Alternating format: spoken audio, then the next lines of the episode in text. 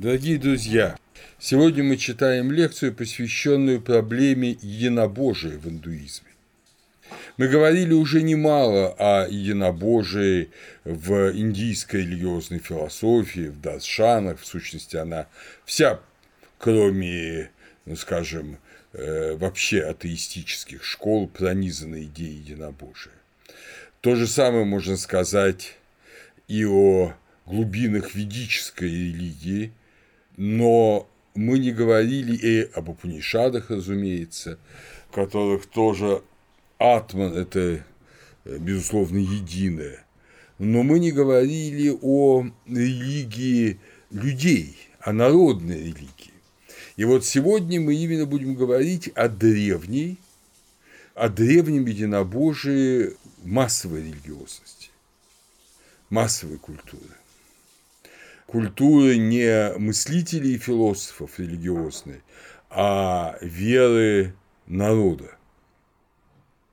Если мы вспомним практически современного индийского мыслителя, который в свое время оказал огромное влияние на всю западную мысль XIX и начала XX века, это с вами Вивекананда, подвижник индийский, проживший всего неполные 40 лет и умерший в 1902 году, то он писал, и его лекции, его выступления на Западе произвели колоссальное впечатление на европейскую и американскую публику.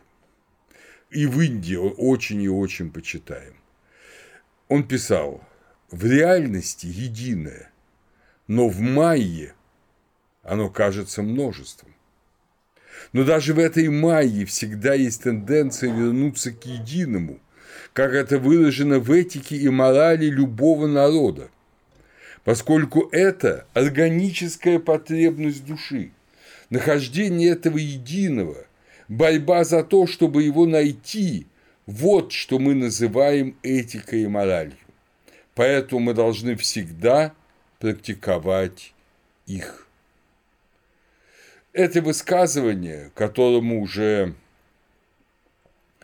почти 150 лет, это высказывание для нас особенно важно сейчас, когда так полюбились слова «в мире не все так однозначно». Как будто бы есть разные абсолютные мерила правды, добра, красоты, э, истинной цели, равно как и мерила греха, зла, заблуждения, жестокости и бессмысленности. Как будто бы все это многообразно. Нет ничего абсолютного ни в отрицательном, ни в положительном смысле. И вот поэтому, именно поэтому Вивекананда говорит о том, что стремление к единому – это органическая потребность души. Человек жаждет знать правду, одно, что на потребу, как говорится в Евангелии. Вот он жаждет это единое, истинное знать, как бы человек не был грешен, сколько бы он гнусностей не совершил, в каких-то глубинах его сердца, спрятанное часто им самим от него самого, живет вот это чувство, что есть правда.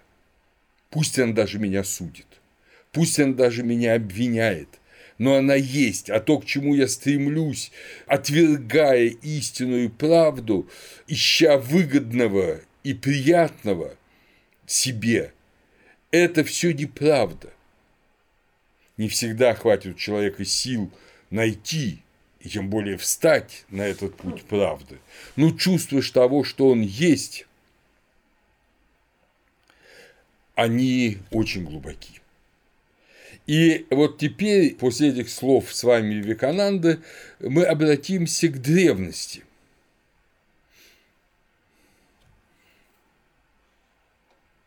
Дандекар, как вы помните, крупнейший специалист по индийской философии, пишет – Нельзя забывать, что когда ведические арии пришли в Индию, они там нашли совсем не религиозную пустыню. Традиции шиваитской аскезы, почитание учителя Мунияти, Академия Магадхи буддийская, различные философские школы, традиция Бхакти, всецелая преданность Богу – это все было в Индии еще до ариев. Это очень смелое утверждение. Дандекар и сам буддизм, и джайнизм производят из дарийских верований. Я думаю, что это все же неверно. Разумеется, неверная точка зрения тех же самых кришнаитов современных, кстати, поклонников единого Бога, что все происходит из вет, все можно найти в Ригведе. Конечно, не совсем так. Индийская традиция переживала глубочайшие синтезы эпохи упадка, эпохи потери вот этих ориентиров единого и поисков единого уходила в магизм, а потом вновь возрождалась усилиями тех или иных учителей, подвижников, многих из которых в Индии обожествляли, и вновь поднималась на огромную высоту. Можно сказать, что обретение божественных качеств подвигом, подвижничеством или преданностью Богу Бхакти, или аскезой, тапосом, все эти способы абсолютных целей до конца никогда не исчезали. Они становились более или менее популярными в обществе, но они были всегда.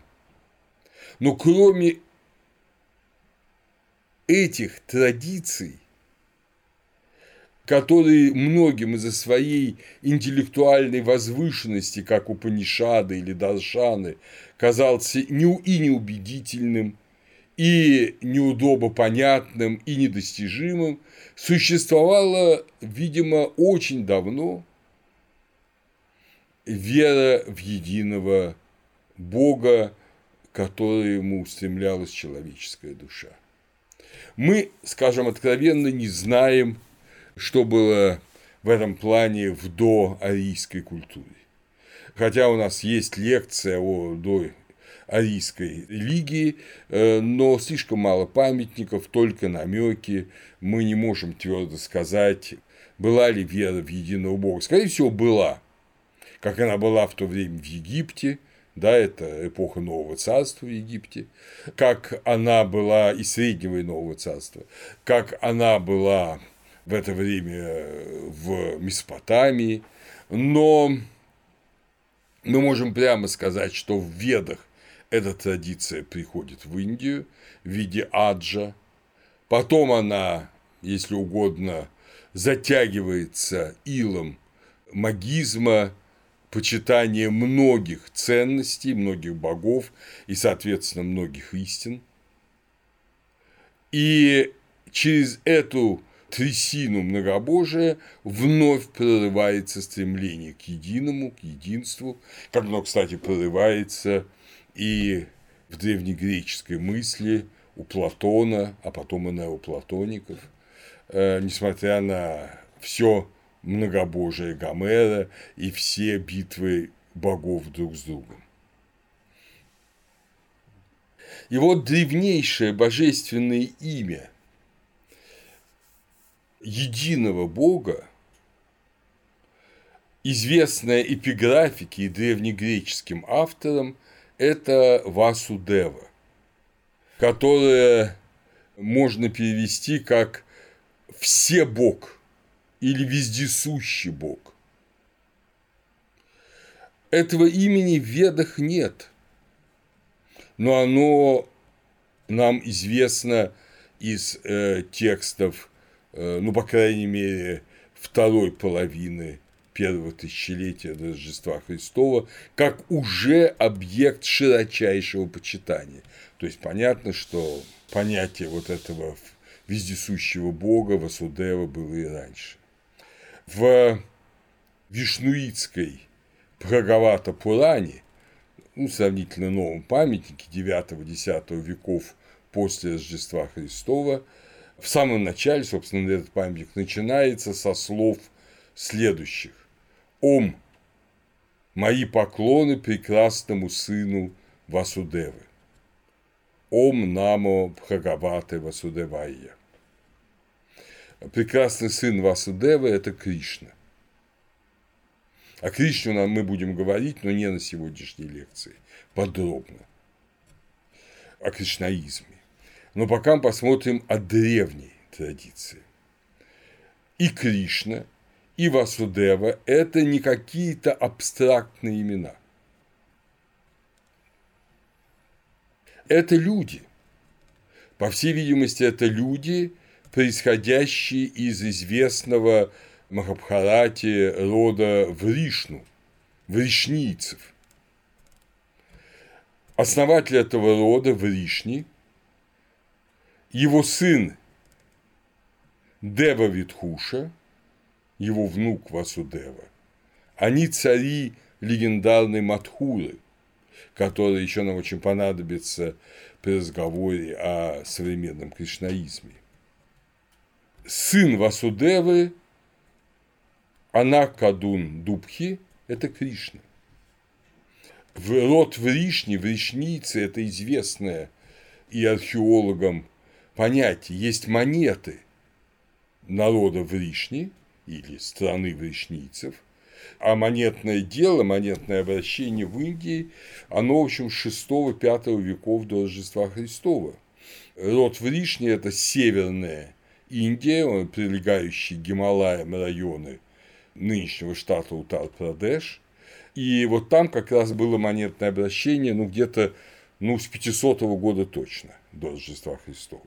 И вот на монетах э, вречнийцев, серебряных монетах, изображен его символ, они написаны языком брахми на монетах надписи, легенды сделаны, и символ вречнийцев – это полуслон, полулев. Какое-то влияние, видимо, на монетное дело Индии оказала Персия, но многое было и в самой Индии раньше, ну а потом уже, понятно, и Греция, но позже. Самое первое точное по времени упоминание Васудевы мы встречаем у знаменитого архаичного филолога Панини, который работал в Такшиле. И напомню, что Такша Шила, скала Такша – это столица государства Гандхарвов, крупнейший культурный центр, как написано было в древних текстах в трех поприщах, то есть в трех э, переходах к востоку от Инда. Ныне это округ Равалпинди в Пакистане, Такшила археологический памятник, она раскопана. И вот э, филолог Панини работал там, он грамматик санскрита, и его грамматика Аштатхьяй, восьмикнижие, это первое известная нам, дошедшая до нас индийская грамматика. Как вы все помните, дорогие друзья, грамматические изыскания в Индии очень были серьезно, очень почитались, потому что это рассматривалось не как ну, такое абстрактное знание, а как изучение Слова Божьего, изучение вот этого шрути, того, что было сказано, то есть как говорит Бог. Вот то, как говорит Бог – как он строит свой диалог с людьми, это предмет, можно сказать, теологии, а не грамматики. И поэтому грамматика была важным аспектом теологии. Царство Таксила известно, это так называемое царство Гидаспов, Здесь, кстати говоря, в Таксиле по преданию впервые была исполнена Махабхарата на празднике нагов. Известно, что Таксила входила в самую восточную сатрапию ахеменидов, персидских царей, до греческих Саттагадия называлась эта сатрапия, и царь Гидаспов, вот царь со столицей в Такшиле, он поддержал Александра Македонского. По преданию, сам филолог Панини был шиваитом, которого Бог из глупца и тупицы сделал великим мудрецом. Действительно, его грамматика потрясающе логична и глубоко мудра. И вот в его Аштатхиане 4398 объясняет создание слова «вашудевака». «Вашудевака» объясняется это пхакт или поклонник превыше всех почитаемого бога Васу Девы. Так что уже в VI-V веках до Рождества Христова были в большом количестве поклонники Васудевы, и Васудева считался превыше всех почитаемым богом. Предполагают, что именно Васудеву имел в виду Мегасфен из Арахозии, который по повелению селевков первого Никатора, значит, уже царя династии Селевкидов, посетил Паталипутру, столицу царя Чандрагупты Маурии, который умер в 298 году до Рождества Христова, и потом написал свою работу, культурно-географическую работу «Индика», в которой указывает, что жители Сурасена, а Сурасена – это область как раз Матхуры, почитают Геракла. Вот Геракл очень интересно, запомним это, обратим внимание, это, видимо, поразило Мегасфена. Геракл одновременно человек, но человек, который достиг божественного положения и был, как вы помните, перенесен на Олимп как божество за свои великие подвиги. Вот именно эти качества важны были для Мегасфена в описании того бога, которого почитают, почитают значит, в Матхуре. И постольку, поскольку, как вы помните, уже Васудева – это один из рода вречнийских царей, то идея Бога и человека, человека, ставшего Богом, она очень важна была для грека, и он ее передал. Это для грека, в общем, того времени, а это значит, Мегасфен жил в 350-м, примерно 290 годах до Рождества Христова, это необычная вещь. Да, Геракл – это исключение. Вы помните, когда мы говорили о греческой религии, постоянно я объяснял, что между богами и людьми пропасть. Пропасть. Вот он был поражен, что в Индии этой пропасти нет. Буддийский палийский канон Нидеша, в данном случае его раздел Нидеша, это четвертый век, как думают ученые до Рождества Христова примерно, также упоминает почитание Васудевы. В Бхагавадгите, о которой мы сегодня будем подробно говорить, а Бхагавадгита, опять же, ну, забегая вперед, это не позже третьего века до Рождества Христова, там есть такие слова «лишь знающий, словно сам я». Ведь себя обуздав, он стремится лишь ко мне, высочайшей цели. На исходе бесчетных рождений тот, кто знает, меня достигает. Васудева есть все, помышляя.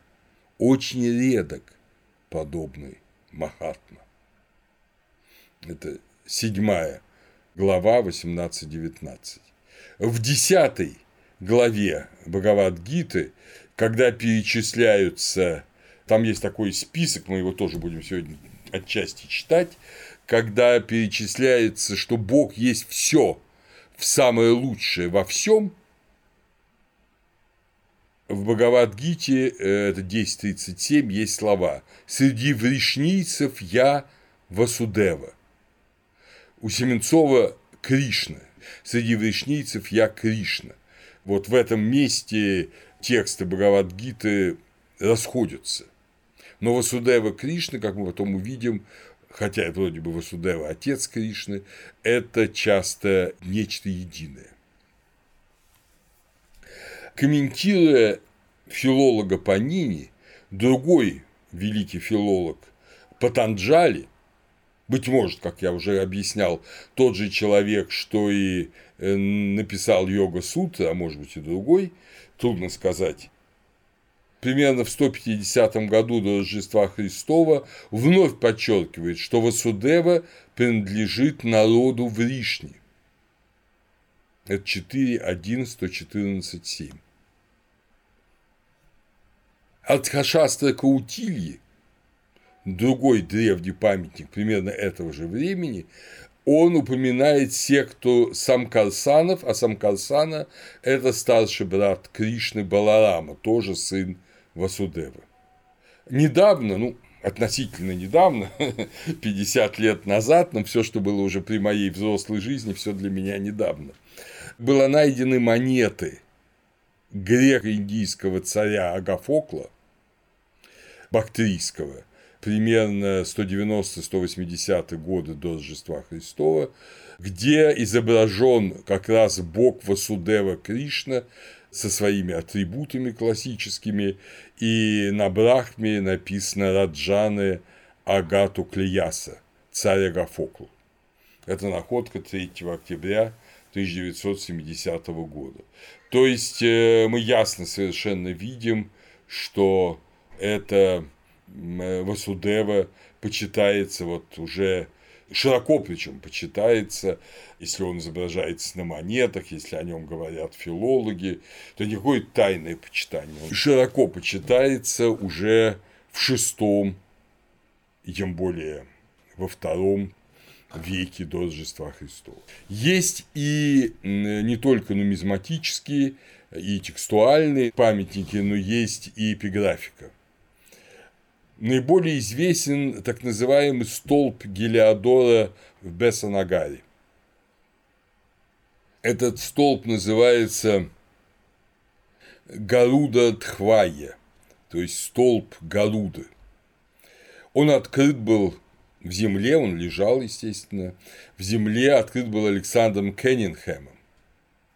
Помните, знаменитый э, хранитель индийских древностей. Полковник Каннингхэм возглавлял службу древности в Индии в то время. И вот этот столб примерно 113 года до Рождества Христова. Он и окружающая его местность, где были фундаменты храмов 3-2 веков до Рождества Христова, было много раз исследовано. Сначала э, Лейком и Маршалом, в 909-910 годах, а потом были проведены еще раскопки 1960-х годов.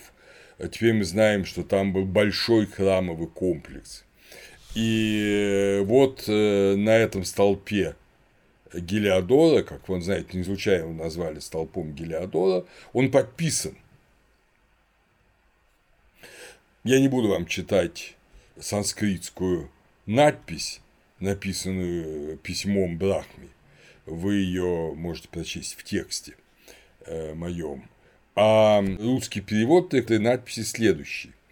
Это колонна Гаруды, вот та самая Гаруда Тхвайо, эта колонна Гаруды была воздвигнута для бога богов Васудевы, Бхагаватой, Гелиодором, сыном Диона и уроженцем Таксилы прибывшим в качестве посла от великого греческого царя или царя греков, от великого царя греков Антиалкида к царю-спасителю Касипутри Пхага Пхадри, находящемуся в благоденствии на 14 году своего правления.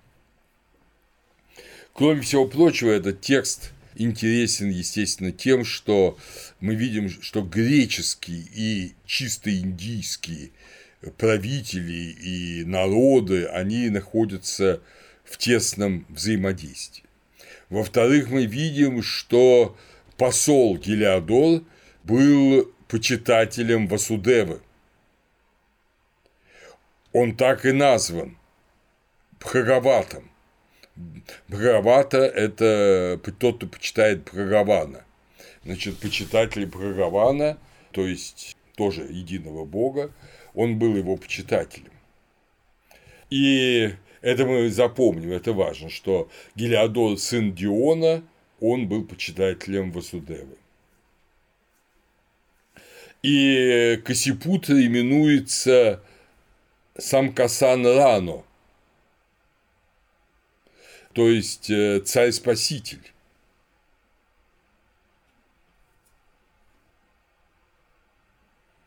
Чату Дасена Раджена. Вот, э, он именуется царем-спасителем. То есть, опять же, земной царь, он спасает свой народ.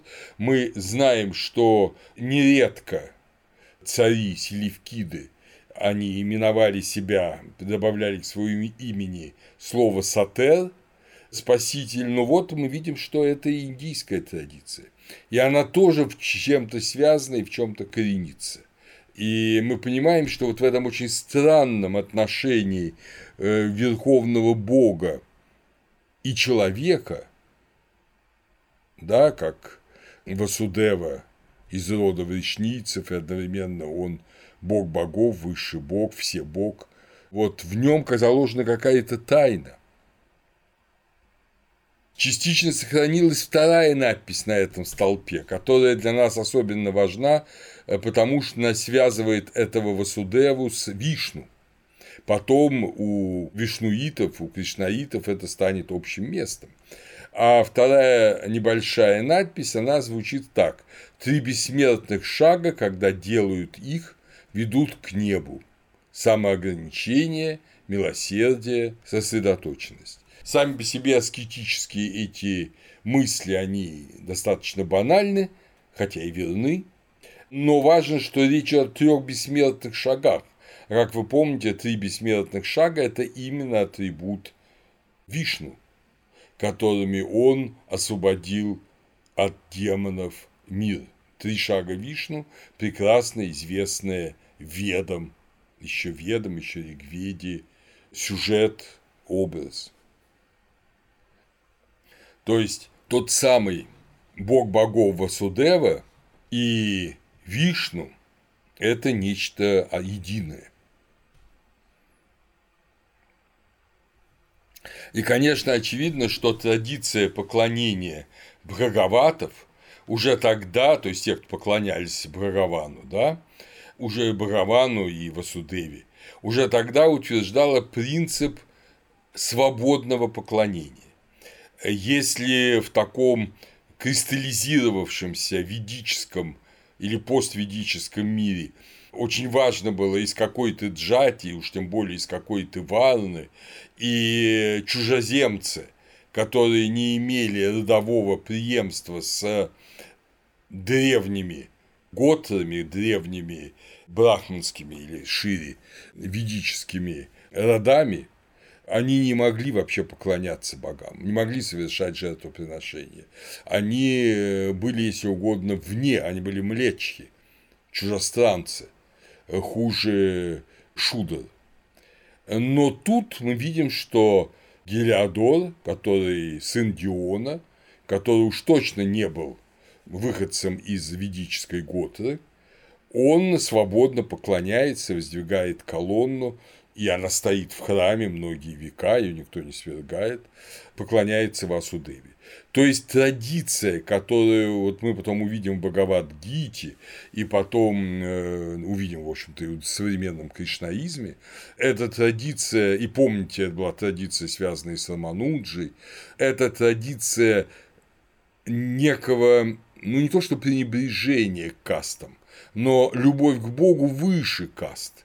И тот, кто любит Бога, он тем самым побеждает все законы кастовых ограничений. Все эти законы существуют для тех, кто живут под законом, а те, кто живут в благодати божественной любви, для тех уже этого закона не существует. В классическом брахманизме такое невозможно, но как раз в традиции Васудевы, Праватов это возможно.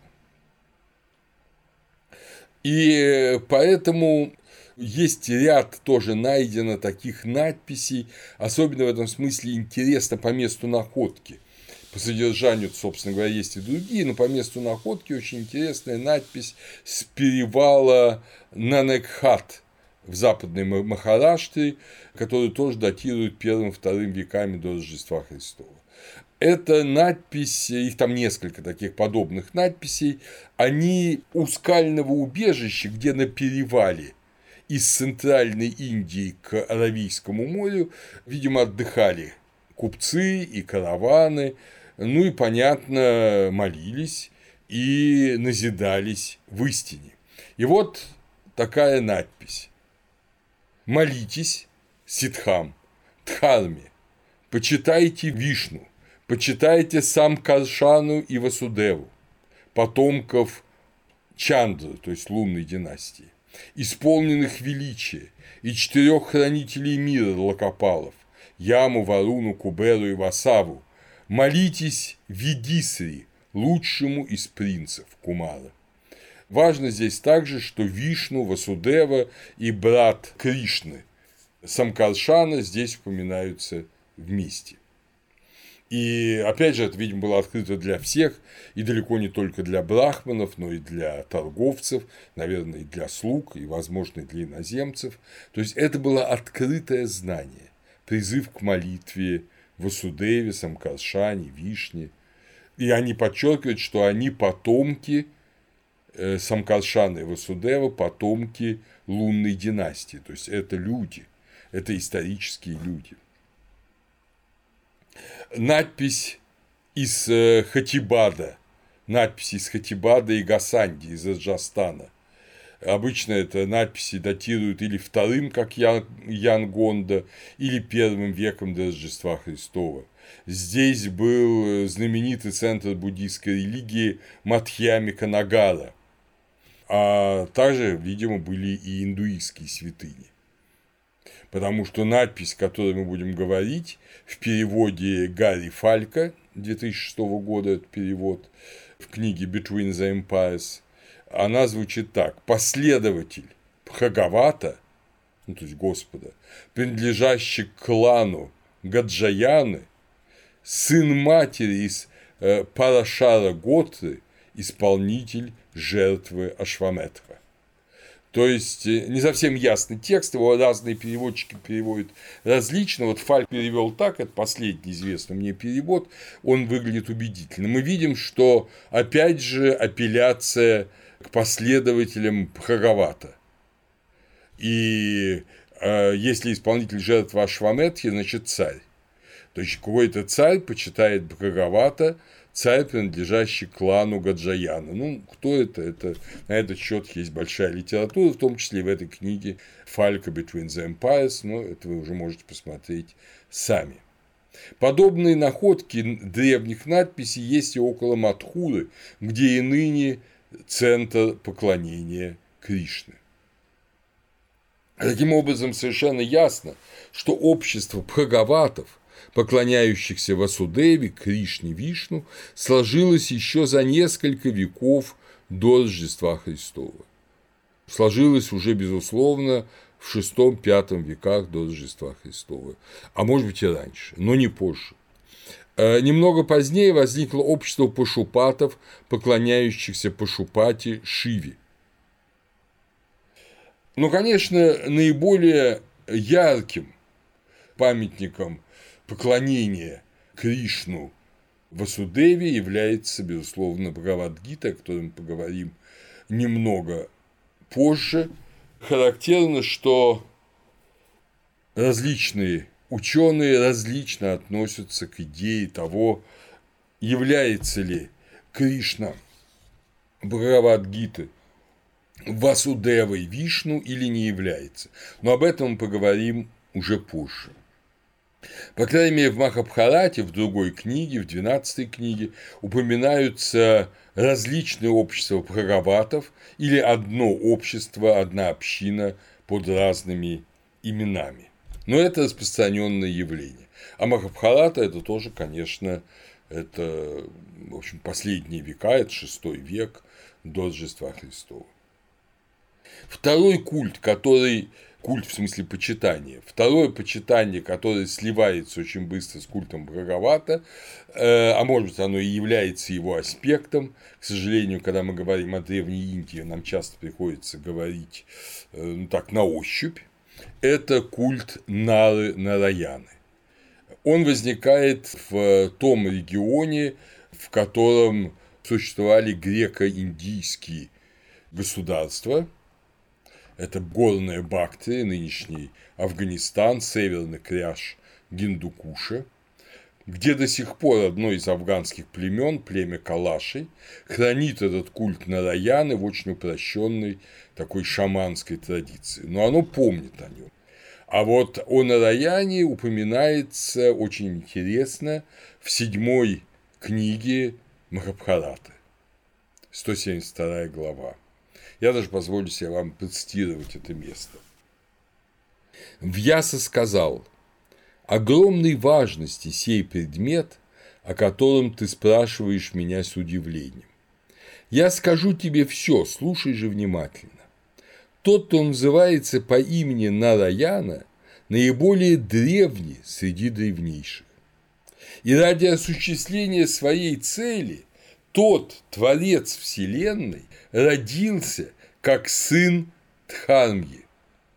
Находясь на горе Майнаки, он предался суровому подвижничеству, 60 600 лет питаясь только воздухом. Смотрите, Творец Вселенной родился как сын Дхармьи. Обратите на это внимание. То есть сын человеческий. В результате этой аскезы лотосоглазый Нараяна увидел богов, то есть вот этот сын Дхарми, а он есть Нараяна, он увидел богов. И Шива сказал ему, по моей милости, он Нараяна, среди существ, происходящих от богов и гандхарвов, ты будешь обладать мощью и душой неизмеримой. Никто даже среди богов не сможет победить тебя в сражениях. Ты даже превзойдешь меня самого, если когда-либо вступишь в битву со мной. Неплохо, да? Мы помним, как ангел боролся с Иаковом, да? И это такой непонятный эпизод в Пятикнижии, в книге Бытия. А вот э, здесь э, человек, рожденный э, на земле, ну, после, конечно, мощного подвижничества, он богами одаривается силой, которая больше, чем сила любого из богов, включая и величайшего Шиву. И поэтому Нараяна, продолжает свой рассказ в Яса, назван первейшим из богов. Законы Ману объясняют происхождение самого имени Нараяна. Воды называются Нара, пишет в самом начале законов Ману, 10 параграф 1 главы, ибо воды действительно порождение Нараяны.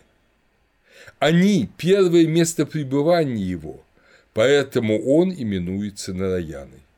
Итак, он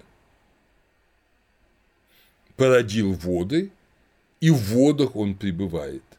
Он и творец первоизначального, ну, изначальных вод, океана, да, для египтян это Нун, и он же в них пребывает. И отсюда он Нараяна. Вы помните, что в Иране, это же одна индоевропейская традиция, есть такое божество Апам Напат, э, сын вот, дитя вот. Вот, по всей видимости, это и есть Нараяна. Нараяна. Как объясняет знаток санскритских понятий, составитель знаменитого санскритского английского словаря Монье Монье Вильямс, это вторая половина XIX века. Нараяна – это тот, в ком обретают убежище. И он сын Пуруши. Нараяна – сын Пуруши, то есть человека. Пуруши – это человек. Великий творец бытия – сын Пуруши.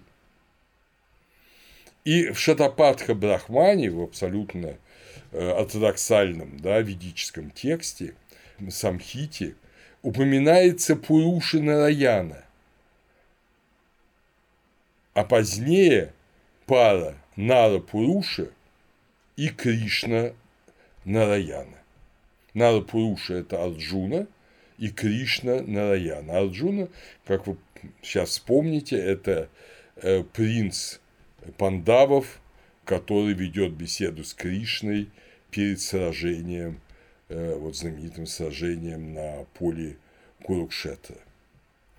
То есть, вы понимаете, все время ненавязчиво, но твердо говорится о человеческой природе все Творца и все Бога. Особенность Индии, которая не в каких-то умозрениях, ну там, высоких мистиков, а в народе доминирует. В народе, который слушает Махабхарату, читает Бхагават-гиту, в нем существуют вот эти представления о Нари Нараяне и о вречницах, из которых происходит Васудева. В эпоху Упанишат, таким образом, мы можем прямо сказать, что Васудева Нараяна равен уже Вишну Кришне. Это категории Бога, но и Васудева, и Нараяна – это люди. Да, они порождение Божественного Творца, но ведь, по сути говоря, все мы порождение Божественного Творца. Нет ничего в мире, что не является порождением Творца. Творец один. И в этом смысле э, великий Бог, Вишну Кришна и Васудева Нараяна – это одно – уже в эпоху Упанишат. Но, конечно, центральное место в этой традиции занимает Бхагавадгита. Не случайно крупнейший специалист по индийской философии Веданты и переводчик Бхагавадгиты на английский язык Элиот Дойч, профессор университета Гавайев, он вот умер буквально несколько лет назад, в 2020 году, прожив долгую жизнь. Он был и визитинг профессор Кембриджского университета колледжа Клэр Холл. Он пишет, а он переводчик Бхагавадгиты, уж кто как не он ее знает. Знаете, что мой друг Сева Семенцов знал ее не хуже. Бхагавад-гита, возможно, самая читаемая и любимая книга во всей индийской религиозной литературе. Ее способность объяснять и вдохновлять читателей остается неизменной в течение почти двух тысяч лет со времен ее создания. Можно спорить, является ли учение Бхагавадгиты дуалистической санхи или не дуалистической ведантой теперь все это уже знает, что это такое. Призывает ли оно к деятельности или к отречению от мира? Но бесспорно, что она учит преданности Богу как способу освобождения, будь то освобождение от мира или свобода в мире. Это его слова в энциклопедии религий в статье о Бхагавадгите. Помню, мне в свое время говорил вот, мой друг Всеволод Семенцов, что если в индийском доме есть хотя бы одна книга, то есть если они вообще что-то умеют читать, эти индийцы, э, то, скорее всего, это будет именно Бхагавадгита. Бхагавадгита – это э, небольшой кусочек шестой книги Махабхараты, Пхишма Парва – так называется шестая книга, это главы с 23 по 40, то есть 18 глав и 700 стихов. Но ее называют Гита Упанишадой или Йога Упанишадой, поскольку эта часть Махабхарата – это смрити, то есть записанная. Но поскольку это Гита Упанишада, этот текст Бхагавадгиты – это и Ишрути, это священный текст, данный в Откровении. И так его воспринимают практически все индийцы. Кстати говоря, на русском языке Бхагавадгита появилась очень рано. Первый ее перевод, ну не с санскрита, конечно, сделал Николай Иванович Новиков в 1788 году, известный наш масон и просветитель. Суть сюжета Бхагавадгиты, который я уже касался, конечно, много раз и цитировал уже много раз, но цитировал всегда в связи с той или иной философской индийской системой, а теперь она сама по себе для нас предмет очень большого интереса, следующий. Старший из пяти братьев Пандавов, Юдхиштхира, проиграл в кости – его уговорили, и он после уговоров предался этой, в общем-то, порочной страсти. Он проиграл в кости Кауравам, своим двоюродным братьям, половину своего царства. Кауравы занимают все это царство, но и оба, кстати говоря, Пандавы, и Кауравы – это лунная династия. В этом смысле и то, о ком мы говорили, да, э, это тоже лунная династия. Это лунная династия. Вот люди, которые были человеческими формами Нараяны и Васудевы, это тоже лунная династия. И вот после 13 лет лесной аскезы, они договорились, что вот они, если они 13 лет братья Пандавы проведут в лесу никому неизвестными, неизвестно где вообще они будут скрываться, то после этого им вернут Кауравы их часть царства. Но 13 лет условленных аскезы прошло, а Кауравы не хотят и слушать ничего. А братья просят им вернуть хотя бы пять деревень, чтобы каждый из братьев мог управлять хотя бы одной деревней, но Кауравы отказывают им и в этом. И тогда происходит знаменитая битва на поле Курукшета, которую традиционно индийцы считают концом Трита Юги и началом последнего этапа перед Махапралай, перед всеобщим концом, началом Кали-юги. Традиционная индийская традиция относит это сражение на поле Курукшетра к 3102 году до Рождества Христова. Конечно, я далек от того, чтобы как бы подтверждать эти индийские хронологии, но интересно, что это примерно время появления государственности и письменности в Египте и Месопотамии. То есть это 31-30 век до Рождества Христова. Бэшем в своей замечательной книге «Чудо, которым была Индия» писал, что в свете наших знаний это совершенно невозможно. Такая датировка. Более возможно, чтобы это было 15 век до Рождества Христова, ну то есть время, когда э, арии завоевывали вот Пенджаб, пришли в северо-западную Индию. Но э, в смысле археологических находок, продолжает Бэшем, и это слишком ранняя дата – по всей видимости, эта война имела место в начале IX века до Рождества Христова. Такая дата подходит и с точки зрения археологических находок, и э, с точки зрения упоминаний о ней в брахманской литературе, в литературе э, брахманских самхит. В любом случае, она не может быть намного раньше этой даты. Ну, как бы там ни было, когда бы не было это сражение, нам интересно не столько его историческая привязка, она, кстати говоря, неизвестна, нам важно понять, что это вот рубежное событие в истории Индии с точки зрения самих индийцев. Начинается после этого последнее век, да, если мы будем считать века, золотой, серебряный, там, медный, железный, вот последний век, в широком смысле этого слова, последний эон, э, эон максимального упадка начинается после битвы на Курукшетре и продолжается до сего дня. Саму же Бхагавадгиту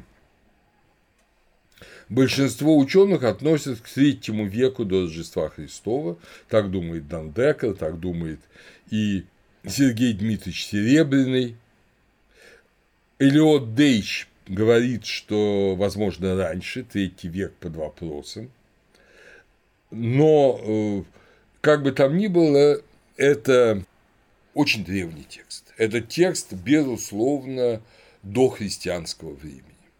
И, как пишет тот же Дандекер, Бхагавадгита отражает синкретизм традиций ведической и почитания Васудевы в форме, когда Кришна сам объявляется высшим Господом. Дойч, описывая Гиту, Бхагавадгиту, констатирует, Гита обеспечила синтез противоположных целей, прошлых и нынешних норм. Она гармонизировала брахманские ценности с кодексом воинов, кшатриев, примирила традиционный пантеизм с, как кажется, новой теистической религиозностью. Видите, как аккуратно пишет Дойч, как кажется, а может, она была совсем и не новой это теистическая религиозность. И соединил Бхагавадгита разнообразие отличных друг от друга и потенциально несогласных философских тенденций. Эта синтетическая или синкретическая особенность текста превратила его, Бхагавадгиту, во всеиндийское воззвание, качество, которое этот текст сохраняет и ныне. И действительно, уже в, в наше время такой известный борец за политическую независимость Индии от англичан, как Бал Ганхадхар Тилак, он умер в 1920 году, и Махатма Ганди, который как раз говорит, что не надо бороться силой, а надо бороться непротивлением, да, они оба крайне почитают э, Бхагавадгиту и находят в ней оправдание своих политических практик. Ганди называл Бхагавадгиту «матушка Гита». Настолько он ее ценил. Но в противоположность Упанишадам с их трансцендентальным брахманом Бхагавадгита твердо утверждает идею личного Бога, Шри Бхагавана, в данном случае Кришна. И при этом Кришна – это вполне историческое лицо для Гиты. Это царевич Мадхуры, родителей, дедов и предков которого – вришнийцев. Гита знает – это человек одновременно предвечный Бог. Кришна, кстати говоря, вождь фришнийцев, тоже из лунной династии, стараясь оставаться нейтральным, свои войска немногочисленны, это небольшое царство, свои войска отдает Кауравам, а сам, как колесничий, ну, как слуга, приходит к Арджуне и предлагает свои услуги чтобы вести в бой его колесницу. То есть он выказывает себя не великим богом, а царем небольшого царства, которому даже не пристало быть вместе с братьями Пандавами, а пристало быть ну, младшим другом, да, оруженосцем в некотором смысле, колесничим одного из пяти братьев Пандавов. И вот здесь, на поле Курукшетра, Перед началом сражения разыгрывается трагедия, которая является, ну, если угодно, предпосылкой всего следующего. Следующее – это блестящая проповедь Кришны, которую он дает Арджуне, одному из пяти пандавов – но чтобы Арджуна был способен ее воспринять, в нем должен произойти некоторый психологический кризис, если угодно, слом стереотипов. И он происходит. Значит, два стана братья двоюродные Пандавы и Куравы во главе двух огромных армий, с союзниками, с вассалами, они выстроились на этом поле Курукшетра. Это все очень красочно описано в самом начале, как трубят роги, как развиваются знамена, как слоны, как там всадники, как пехота себя ведет, какое оружие, все это есть. И в этот момент э, Арджуна просит или приказывает даже Кришне, чтобы он колесницу вывел из рядов пандавов, его колесницу, и поставил ее между рядами войск, чтобы можно было посмотреть на врага с более близкого расстояния. И а, Кришна это делает. И вот начинается этот кризис психологический. Значит, э, к Арджуне обращается Кришна Партха. Посмотри же, Партха, на собравшихся вместе Куру. И тот час сын Притхи, то есть Арджуна, увидел пред собою отцов и дедов, также дядей, наставников, братьев, сыновей и друзей и внуков, и товарищей давних, и свекров, разведенных по враждебным. Всех их рядом, весь род свой увидев, сам себя истребить готовый, потрясенный скорбью великой, сокрушенный, сказал Арджуна. Когда вижу я родичей этих, что сошли сюда Кришна для битвы, мои члены никнут бессильно, рот от ужаса пересыхает, сотрясается дрожью тела, волоски поднимаются дыбом, моя кожа горит, лук Гандиву, эти руки вот-вот уронят, подскоситься готовы ноги, как потерянный ум блуждает. Не провижу благого исхода, коль убью своих родичей в битве. Отовсюду знамения злые на меня наступают кишава.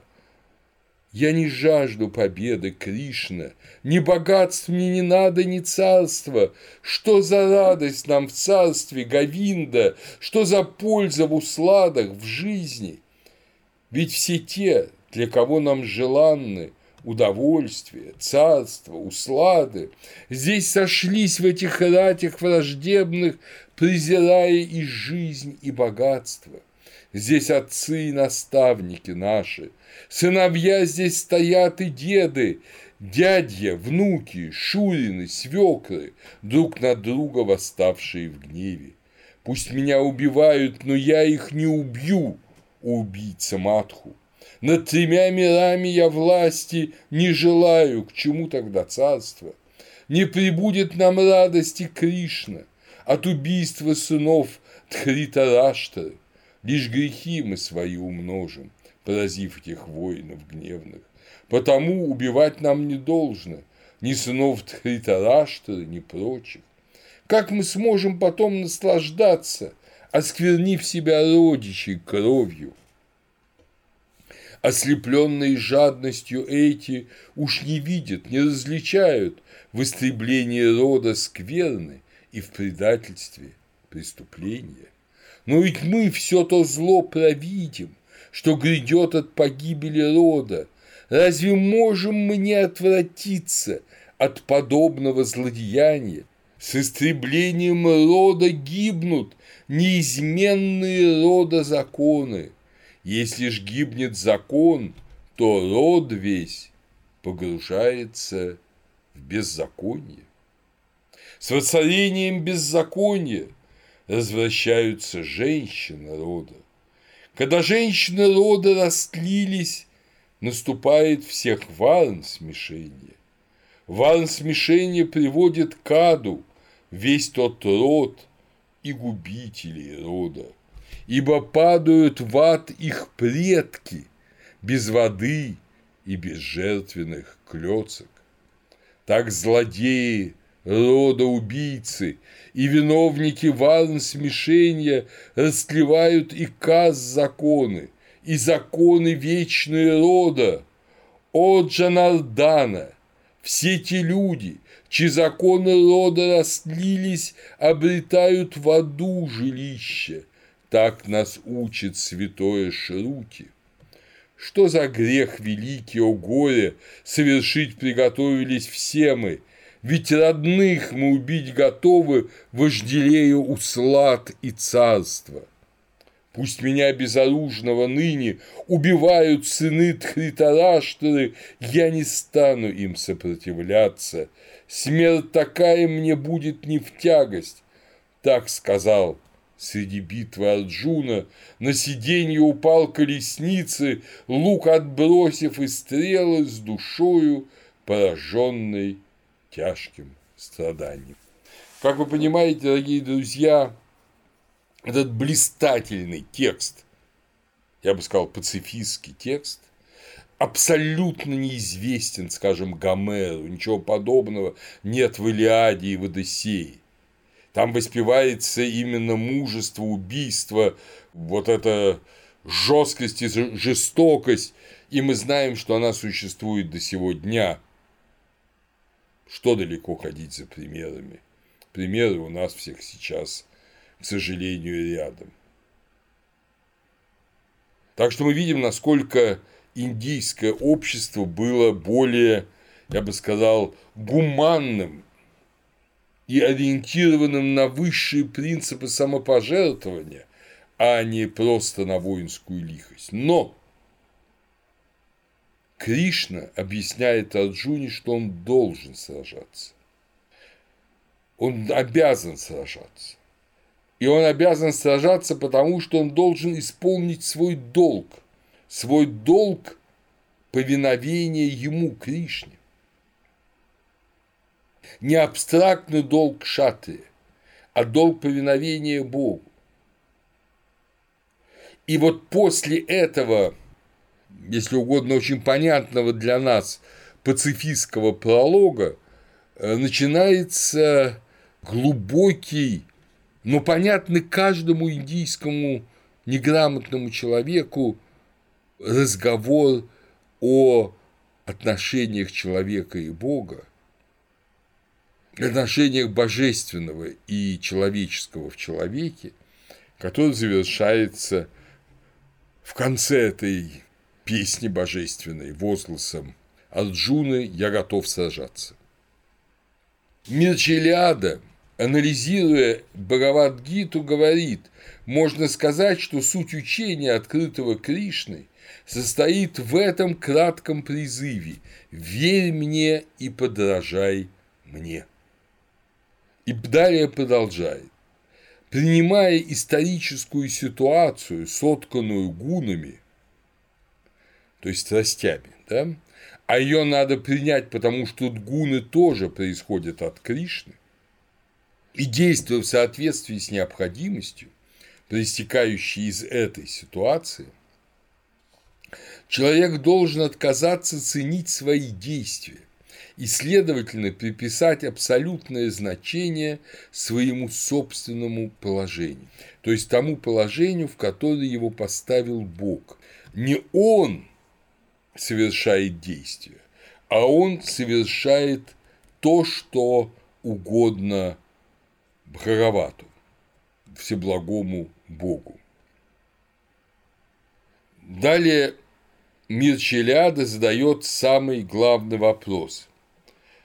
Как можно разрешить парадоксальную ситуацию двойственного факта, что человек, с одной стороны, видит себя существующим во времени, осужденным на историю, а с другой стороны, он знает, что он будет осужден если позволить себе исчерпать себя временем и своей собственной историчностью.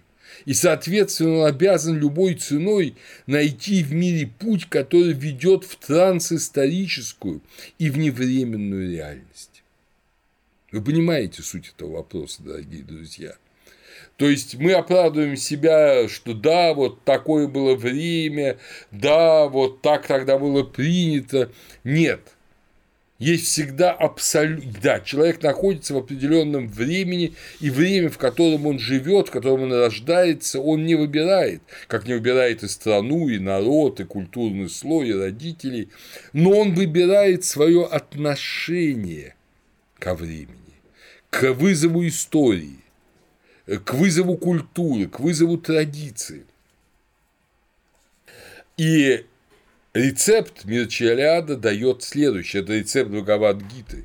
совершать свой долг сватхарму в мире, но делать это, не позволяя себе быть захваченным желанием получить плоды своих действий.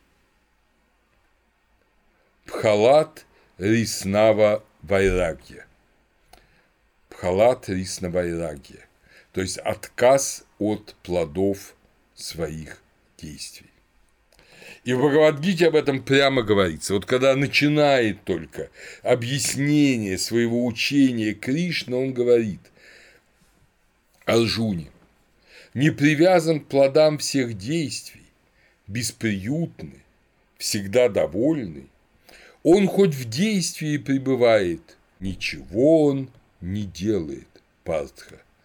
То есть он не привязан к плодам своих дел, и тогда его действия ведут не к умножению кармы, не к умножению, можно сказать, злого бремени, а к освобождению.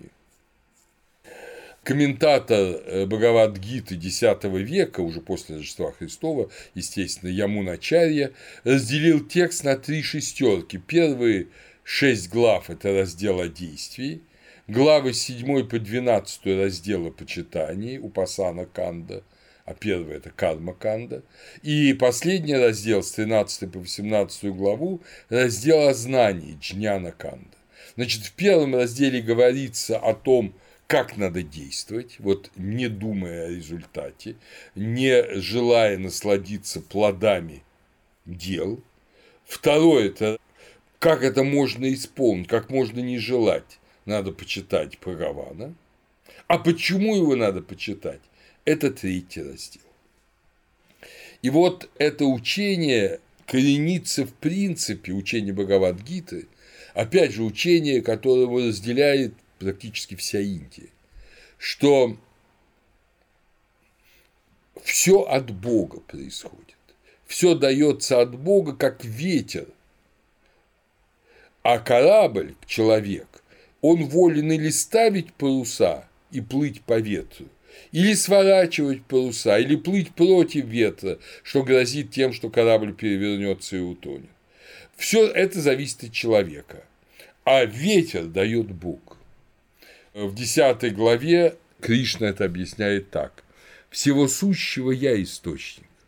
Все, что есть, от меня происходит.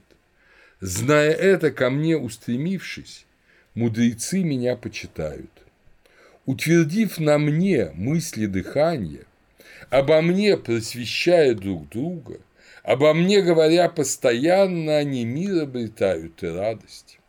Этих вечно обузданных пхактов, что меня почитают с любовью, я одариваю йогой мысли. Они ж ею ко мне приходят.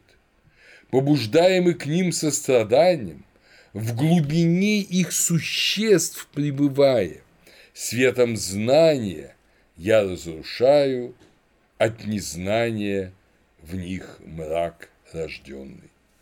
То есть мрак, который происходит от незнания того, что есть Бог и что есть цель, Бог сам разрушает в человеке. И Арджуна его просит, так поведай мне без остатка, ибо сил твоих дивны явления, Випхути. Что за силы, которыми мир весь ты пронизывая пребываешь? То есть откуда, какие силы в тебе? И оказывается, что сила Бога – это его пребывание во всем благом. Это пребывание во всем благом и одновременно над всем – в той же главе 10 Бхараван объясняет, всех существ я душа Гудакеша, в самом сердце я их пребываю, я начало их, я середина и конец всех существ я также. Среди адитьев я есть Вишну, среди светил я лучистое солнце, среди марутов зовусь Маричи, среди созвездий на небе я месяц, среди священных я вед самоведа, среди великих богов я интра, у разумных существ я сознание, а среди органов чувств я манас, ум. Шива я среди ужасных рудров, Среди ракшасов Якши, Кубера, Очищающий Агни Васу, А гор высочайшая Меру. Среди домашних жрецов я главный, Знай по имени Брихаспати. Среди всех полководцев я Сканда, А из всех водоемов море. Среди великих провидцев я Пхрику, Среди слогов я слог Ом священный, Среди молитв я стихов повторения, Гималаи средь скал недвижных. Все ж конца невозможно достигнуть моих дивных випхути. Випхути – это излияние, проявление. Вы помните, энергия, если угодно, партха. Этих форм все многообразие назвал тебе лишь для примера. А я, кстати, выпустил значительную часть этих сравнений, примерно 15 стихов, для краткости. Если кто-нибудь здесь полон силы, необорной мощи или счастья, это все рождено в нем частицей моего, знай, великолепия. Впрочем, знаний многообразном пользы я для тебя не вижу. Знай одно – этот мир пребывает бытия моего лишь частицей. То есть этот мир есть частица, лишь частица амса на санскрите бытия Творца. Не то, что Творец пребывает в мире и он растворен в мире. Нет, Творец бесконечно больше этого мира – но этот весь мир – частица Бога. И каждый человек также частица Бога. И каждый человек в себе может, как по богоподобны, достичь полного и всецелого богоподобия. Отсюда это учение о том, что и Кришна человек, и Васудева человек – и Нараяна человек, и одновременно это проявление Бога Творца. Поясняя эти слова из 10 главы Бхагавадгиты, Мирчелиада пишет, «Так как весь мир есть творение или эпифания Кришны, жить в мире, участвовать в его жизни не является грехом. Акт греха состоит в том, что веришь, что мир, время и история являются сами по себе независимой реальностью. То есть веришь, что более ничего не существует, кроме этого мира и временного бытия. Таким образом, грех есть думать, что этот мир и есть все а понимать, что этот мир есть данность от Бога, в которой ты должен себя вести по абсолютным законам, в которых ты находишься в связи с своим рождением, в связи со своим э, полом, в связи со своим э, статусом, и при этом не нарушая принципов божественного, который есть мир, исправляя то, что не есть божественное в мире – опять же, следуя божественным принципам, а божественные принципы выражены в Шруте, в Писании, в первую очередь, в Откровении, э, вот это и есть долг человека. Поэтому помнить о Боге надо всегда. Грех не помнить о Боге. Грех думать, что ты сам по себе, мир сам по себе, историческая ситуация сам по себе. И грех в квадрате думать, что мир для тебя, и ты должен его использовать, как говорят у нас, на полную катушку, в полной мере, чтобы наслаждаться и радоваться, или, как говорят грубые люди, оттягиваться по полной. Вот это есть грех в квадрате. А совершенство в квадрате – это приносить себя в жертву за жизнь мира, ибо ты приносишь себя в жертву не за тех, кто завтра умрет, а за божественное бытие мира и каждого существа как божественного существа. Поэтому э, надо помнить о Боге всегда и особенно тогда, когда наступает старость смерти. В седьмой главе Бхагавадгиты говорится узы старости смерти разрушить, кто стремится ко мне прибегнув, тот всецело Брахмана знает, также действие все и Атхьятму. Атхьятма – это Ади Атман, то, что относится к Атману. И кто знает меня, сын Притхи, в божествах, существах и в жертве, тот меня даже в час последний постигает душою обустан. И дальше восьмая глава. Кто о мне лишь одном помышляет, в смертный час, покидая тело, тот в мое бытие приходит, в этом партха не ведай сомнения. Ведь о ком человек помышляет час кончины, с телом прощаясь, он к тому и приходит партха, побуждаемый силой мысли. Потому обо мне постоянно помышляя, сражайся, сын Кунти, погрузи в меня мысли и сердце, только так ты меня достигнешь. Укреплен упражнением в йоге, человек лишь о высшем Пуруше, размышляя, к нему приходит, ко всему, что не он равнодушен. В этот, видите, возвышенный момент опять говорит Кришна о высшем Пуруше, то есть о высшем человеке. Бог и человек одно, но человек высший, а не тот эмпирический, полный греха и плодов злой кармы. Мудрый Кави, провидец мира, провидец мира владыка, солнцецветный, сверхразума образ, тоньше тонкого он, всех вещей устроитель, по ту сторону тьмы пребывает. Кто лишь о нем в смертный час помышляет, меж бровей прану сосредоточив дыхание, тот обузданный силою йоги и бхакти всходит к дивному партха Пуруши.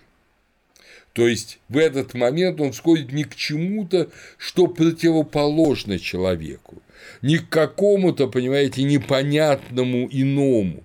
Он восходит к сам к себе, к тому дивному Пурушу, которым является в принципе любой человек, если он всецело предан Богу.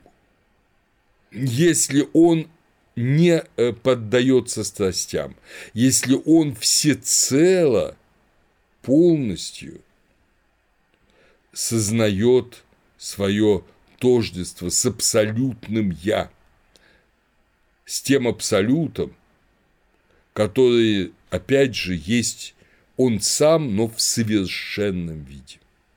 Вот такое возвышенное учение о Боге и человеке.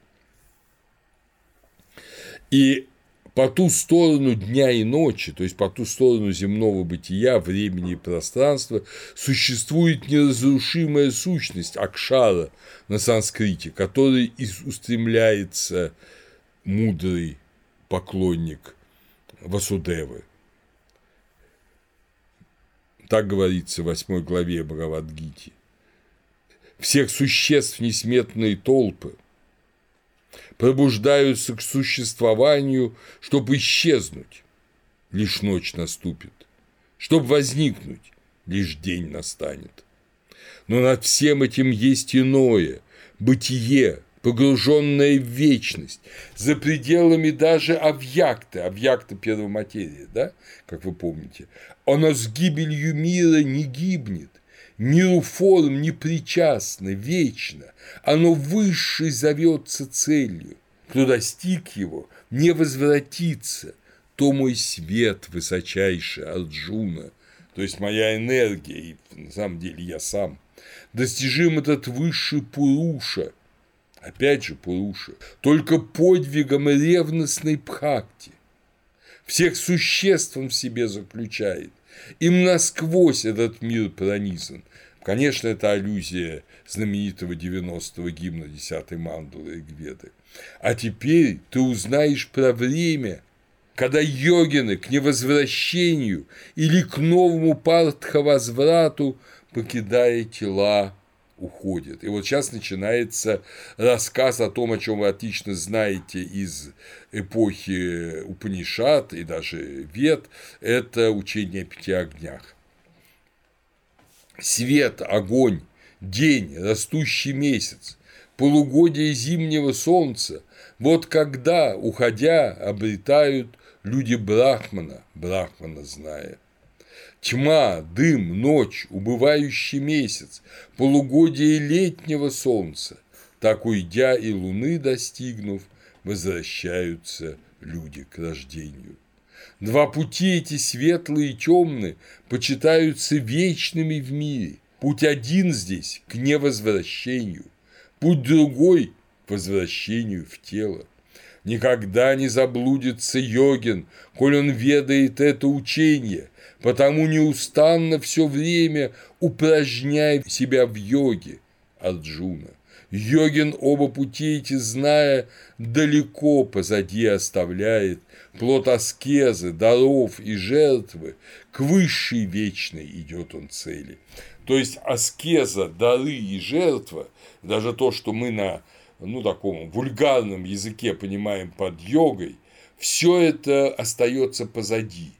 Главное – это то, к чему стремится человек, то, на чем он концентрирует свою волю и ум. Он концентрирует свой ум и волю на совершенном бытие, которое, по сути, и есть он сам – но от которого он бесконечно далек своим эмпирическим разбазариванием себя в этом земном мире. И чтобы это понять, Кришна, колесничий Арджуны, продолжает. Если действуешь ты или вкушаешь, если жертвуешь, дар, если даришь, если ты совершаешь аскезу, делай это как мне приношение. Так разрушишь ты цепи кармы, плоды злых добрых дел покинешь, отрешением и йогой обуздан, став свободным, ко мне придешь ты. Я ведь ровен ко всем в этом мире, нет любезных мне, нет ненавистных, те, что чтят меня благоговейно, пребывают во мне, и я в них. Даже если ужаснейший грешник, помните, мы эти уже читали слова, но здесь я их повторю, даже если ужаснейший грешник меня чтит безраздельной любовью, то и он именуется садху, ибо он рассудил безупречно. Скоро будет душой он в дхарме и достигнет умиротворения. Пхакт ведь мой никогда не гибнет. Твердо помни об этом, сын Кунти порождение лон нечистых, вайши, женщины, даже шудры, все, кто с верой ко мне припадают, они к высшей движутся цели. Так что Гелиодор в этой системе действовал правильно, когда воздвигал столб в Асудеве, да? Что ж сказать мне о брахманах чистых, о царях-мудрецах моих пхактах, Мир ведь безрадостен, ты же чти меня, если в нем оказался. Прилепись ко мне сердцем, обхакт мой, жертвуй мне, лишь меня восхваляя, ни на что не взирая иное, став обуздан, со мною прибудешь. Речь идет не о том, что восхвалять других богов. Речь о том, чтобы прилепляться к чему-то временному и созданному, не к тому, кто есть благо во всем, а к этому проявлению блага в мире форм, времени и пространства. Вот если прилепляешься к чему-то в мире форм, времени и пространства, тебя мучит, если ты правитель, географическая карта, который, на которой ты хочешь нарисовать новые границы своей страны. Тебя мучит богатство другого человека, если ты торговец и коммерсант. Тебя мучит какая-то красивая женщина с обложки или встреченная на улице, или жена твоего друга, которой ты хочешь овладеть. Тебя мучит слава, которой у тебя нет, но которая есть у каких-то других людей, и ты ради этой славы готов на все. Вот все это, все то, что заставляет человека сказать об остановке времени, как да, у Гёте, Фаусте «Остановись мгновение, ты прекрасна». Все это грех, который на самом деле заставляет человека возвращаться и возвращаться во время и в пространство. Если же ты устремил свое сердце к тому, что является всего этого порождением, вернее, всего этого родителем, вот так скажем так, все является всего этого родителем и источником, то ты соединяешься с тем, что вне времени и что вечно и прекрасно и вне страданий. Поэтому Бог – это и непостижимая высшая сущность, и друг, отец, возлюбленный, от любви почтительной к любви восторженной. Вот путь Бхакта. И еще теряясь в догадках, а понимая, что он говорит совсем не с принцем из небольшого царства Мадхура, а с каким-то божественным существом, Арджуна просит его, Кришну, показать ему, Арджуне, истинный образ Кришны. И Кришна говорит, что твоими человеческими нынешними глазами ты это увидеть не можешь. Но я тебе дам другое зрение.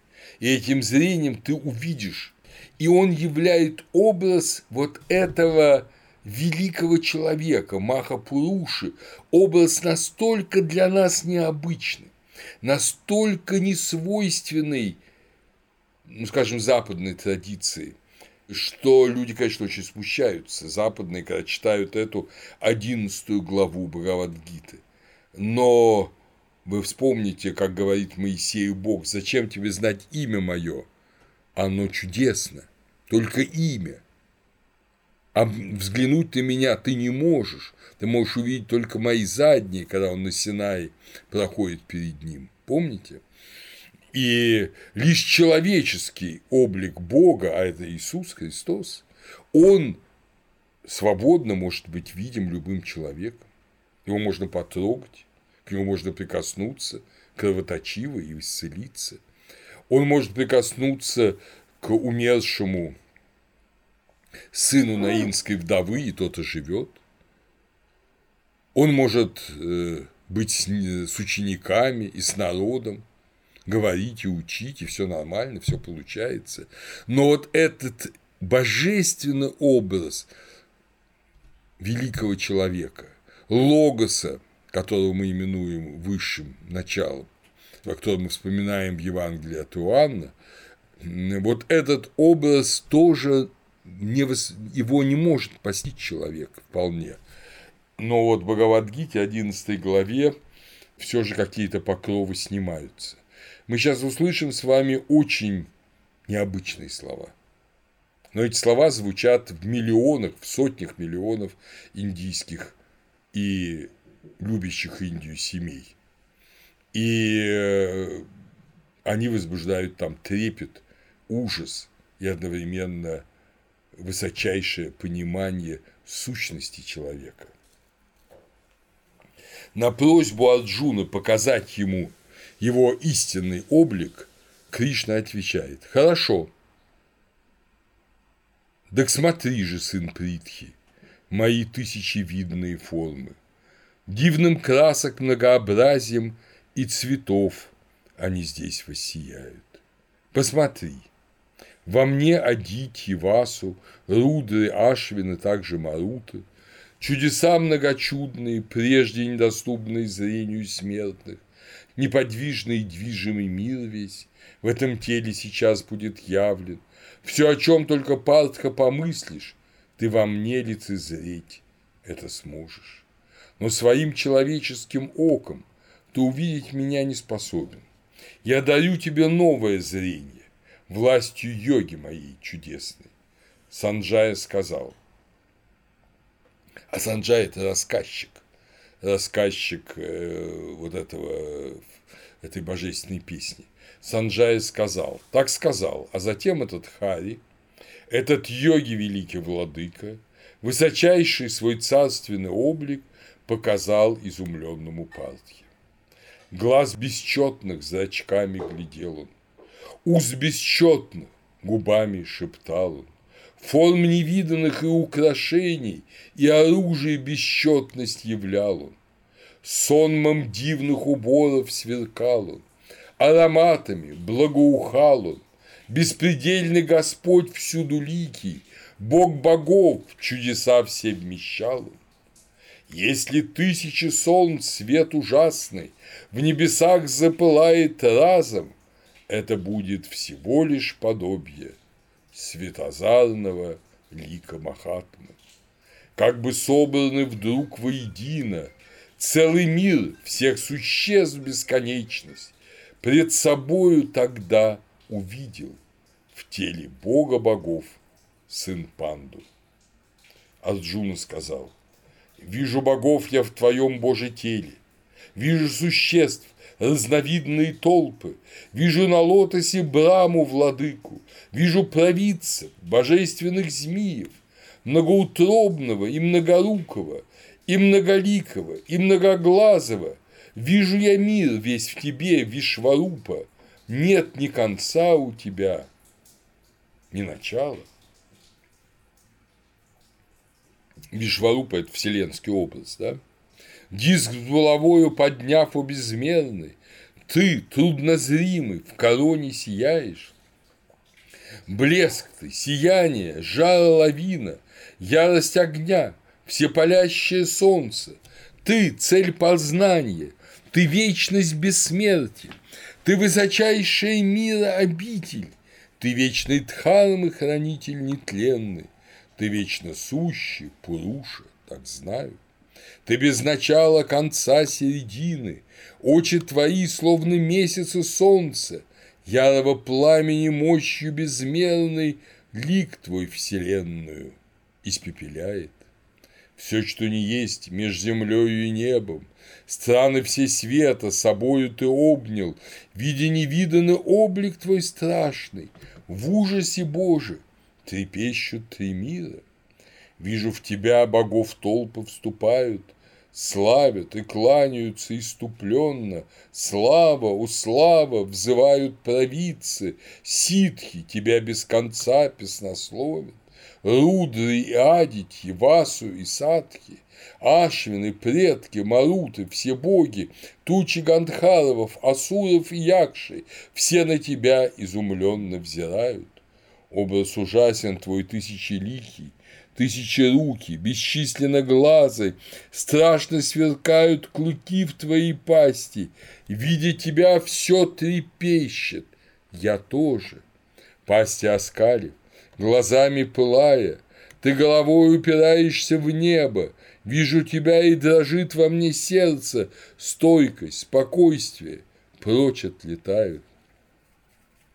Словно костры ненасытного времени, пасти твои, твои челюсти страшные, жутко мне стороны света смешались, жалься, у мира владыка, помилуй.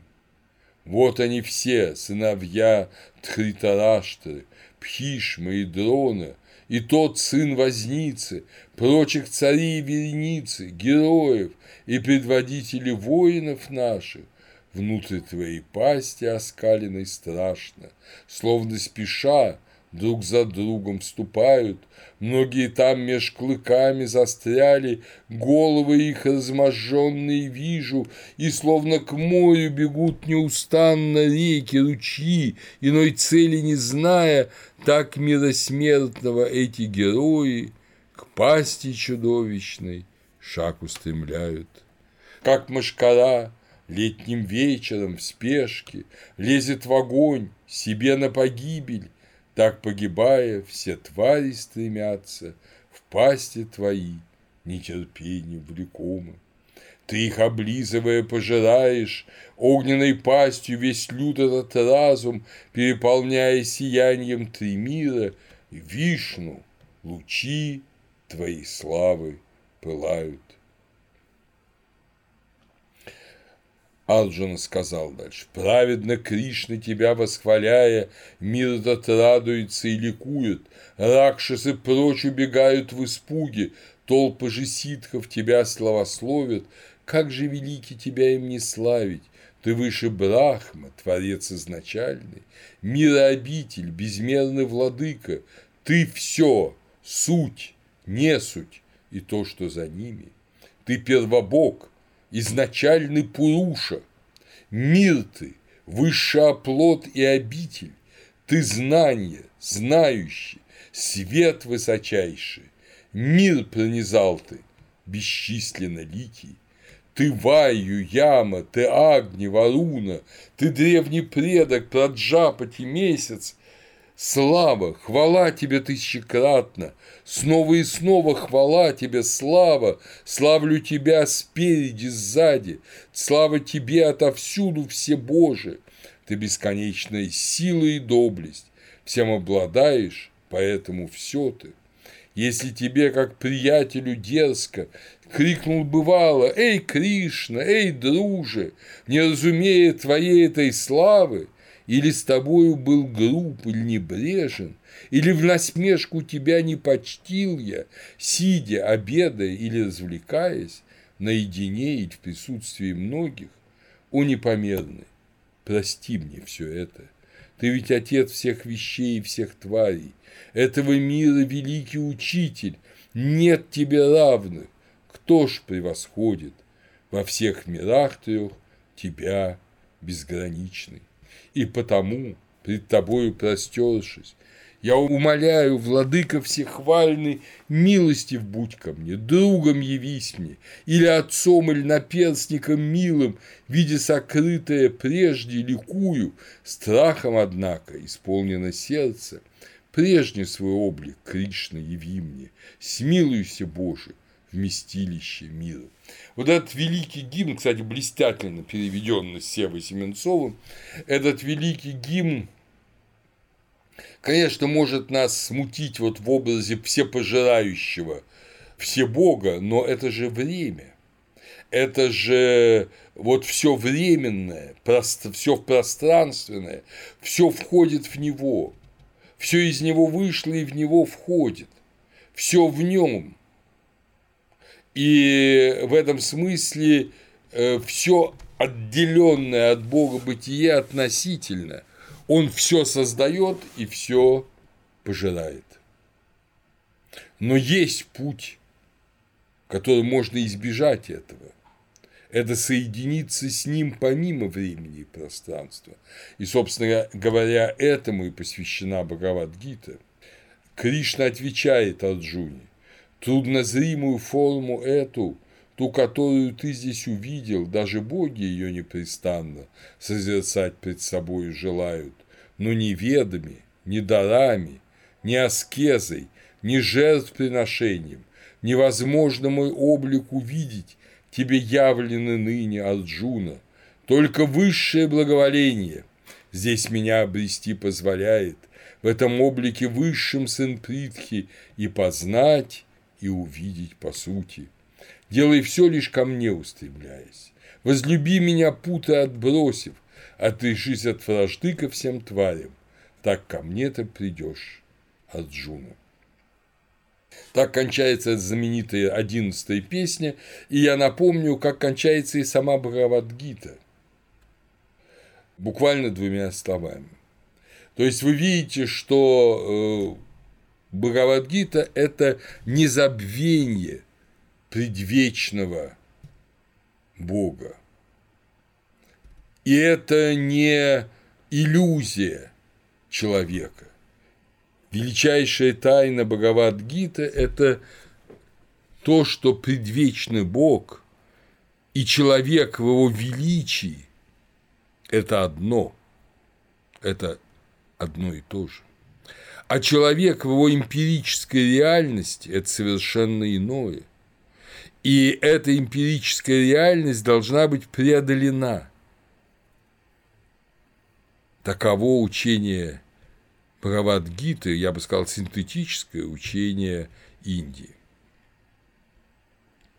Но путь преодоления – это бхакти, это любовь, не знание вет, не ритуал, не э, аскетические упражнения, самые изощренные, а только любовь. Любовь, которая может проявляться и в ритуальных действиях, и в аскетических упражнениях, и в рецитации священных текстов, и в молитве, она главная. Без всего этого все эти рецитации текстов, знания вет, э, ритуальные действия – просто магия. Это все ничего не стоит. Это все ни к чему не ведет. Это суета. Только любовь, которая в том числе выражается и в целом наборе вот этих священных действий, только любовь к Богу она соединяет человека и Бога. Вот в этом суть учения Бхакти. Это соединение подобного с подобным, потому что человек и Бог – это одно, но это и преодоление человеком всей полноты земного несовершенства. Откуда это земное несовершенство?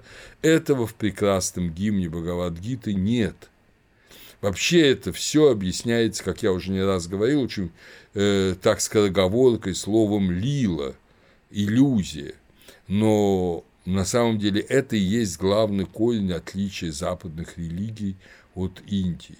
Не тем, что в Индии не почитали единого Бога или не знали единого Бога, а они знали и почитали, и тот же путь любви, Бог есть любовь, все это было известно. Не знали другого, или забыли, или не хотели говорить, откуда в мире вот это зло, зло забвения, зло самости, самообольщения, откуда это майя в мире. То, что христиане ясно и четко э, артикулировали что все зло мира – это результат человеческого выбора, изначального выбора, и потом у Адама и Евы, и потом преодоление его всей человеческой истории, и неудачное преодоление до жертвы Христа, вот всего этого как раз в величайшем учении Индии не было. Не было учения о причинах зла. Хотя был путь достижения божественного бытия и абсолюта. И мы можем здесь сказать, а может быть для Индии и не так важно было знать причины зла. Все-таки самое же главное – соединиться с Богом. Можно было о причинах зла говорить скороговоркой, главное все равно знать, что зло – это зло, и стремиться его отбросить. А возможно, для западной цивилизации было очень важно понимать причины зла, потому что западная цивилизация – цивилизация, в первую очередь, дел, и она не должна обольщаться своими делами, не должна обольщаться вот этими великими чудесами западными, а должна помнить, что если нету вот этого устремления к Богу, если нет этого стремления в любви, если есть обожествление эмпирического мира и эмпирического человека, то тогда никакого соединения с Богом не получится. Это будет обман. Возможно, просто разные заданности двух величайших цивилизаций, э, южноазиатской и европейской, они трактовали вот разное э, отношение, разное понимание вот этого зла, из которого надо вырваться, обмана, который надо рассеять. А цель-то одна. И метод один.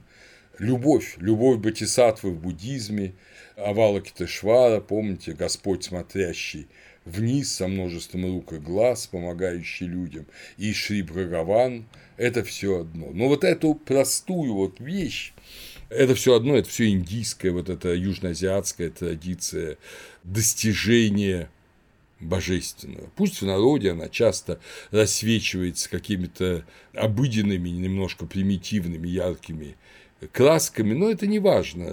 Важно то, что суть от этого не исчезает и не изменяется ни на Западе, ни, на, ни в Южной Азии.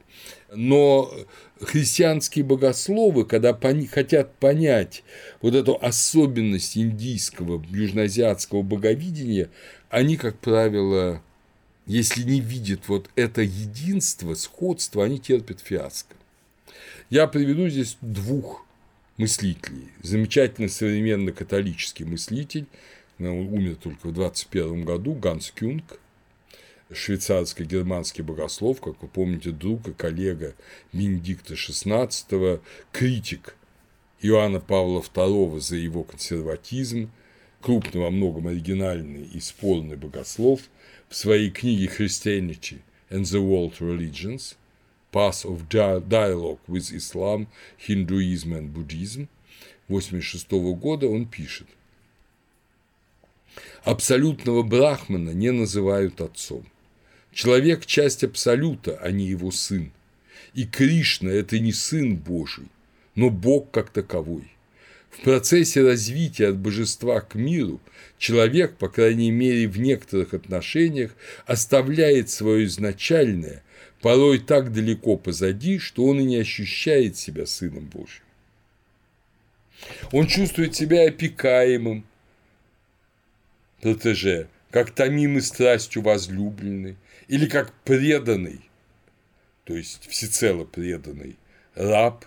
И если Вишну или Шива случайно именуются отцом, это проистекает не из отношений с человеческими существами, возникающими из факта рождения или творения, но из того, что божество понимается защитником и учителем человека.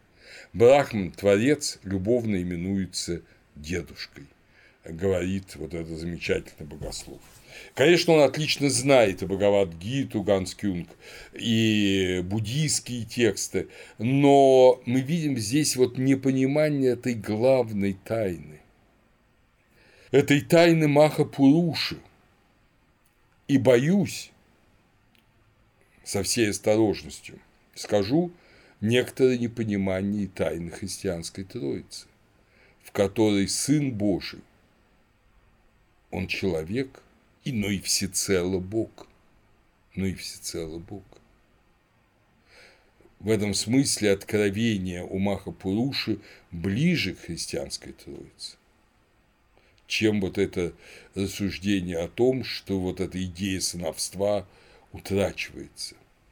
Для Индии самое главное учение о том, что человек всецело Бог в идеале.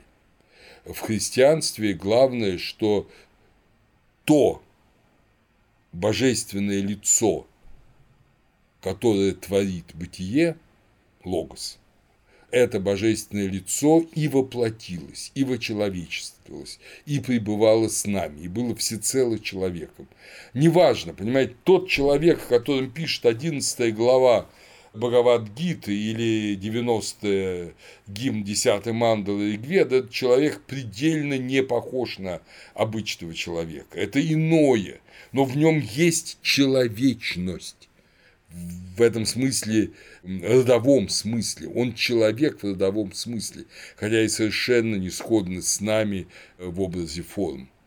И в этом же смысле логос – совершенно не сходны с нами в образе божественного бытия, он человек.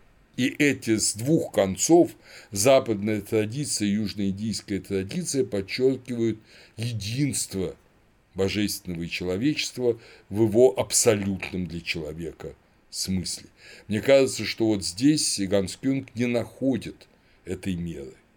Вот он не вполне понимает категорию сыновства и отцовства и в христианстве, и, соответственно, категорию Маха Пуруши и человеческих явлений, ну, в виде Кришны, да, Васудевы, человек, Нараяны, человеческих явлений, мировых вот тварных явлений абсолютного принципа.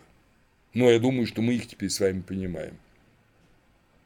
Владимир Николаевич Лоски в своем догматическом богословии – бесконечно мной любимый богослов в поздний период, ранний его период, ну, в общем, когда он спорил с отцом Сергием Булгаковым, это скандальный период спора Софии, я о нем даже вспоминать не хочу, но в догматическом богословии, в его финальной работе, замечательной предсмертной работе, Владимир Николаевич пишет, политеизм есть лишь низший аспект монотеизма, Однако абсолют, в котором боги растворяются, никогда не бывает личностным. Боги и даже личный бог индуизма, внимание, это только аспекты, только проявление некого безличного абсолюта, проявление столь же условное, как и мир, которому они предстоят. И опять же здесь надо быть очень аккуратным. Конечно, Владимир Николаевич Лоский верно говорит о том, что политеизм есть лишь низший аспект монотеизма. Но личный абсолют, он абсолютно явен в Бхагавадгите. Хотя Бхагавадгита подчеркивает, что вот это тот максимум э, личного, который может увидеть э, человек на Земле, э, в данном случае Арджуна, вот, а есть иное, непостижимое только силой майи, дающееся как объект видения, это вот явление 11 главы Бхагавадгиты. Но ведь и христианское богословие на своих высших уровнях. У того же Дионисия Апагита подчеркивает постоянно о том, что явленная нам божественность – это лишь, э, если угодно, один аспект абсолютного, совершенного, вне нас положенного и неописуемого нами, даже в категориях личный-безличный божественного бытия. В этом смысле – мне кажется, что и православный, и католический величайшие богословы до конца не постигают эту тайну индийской традиции, и в связи с этим, быть может, я опять же говорю это очень осторожно, не до конца понимают и тайну христианской традиции которую, совсем, наверное, не зная индийского богословия, глубоко понимали ранние отцы, и тем более э, такие удивительные, э, удивительные боговицы, как Иоанн Богослов или апостол Павел, которые видели незримое и говорили о невыразимом, избегая категории личной, неличной, предвечной и явленный. Но и там, и там мы видим понимание самого сущностного, самого главного. То, чем живет сейчас Индия, чем в сущности должно было бы жить христианство.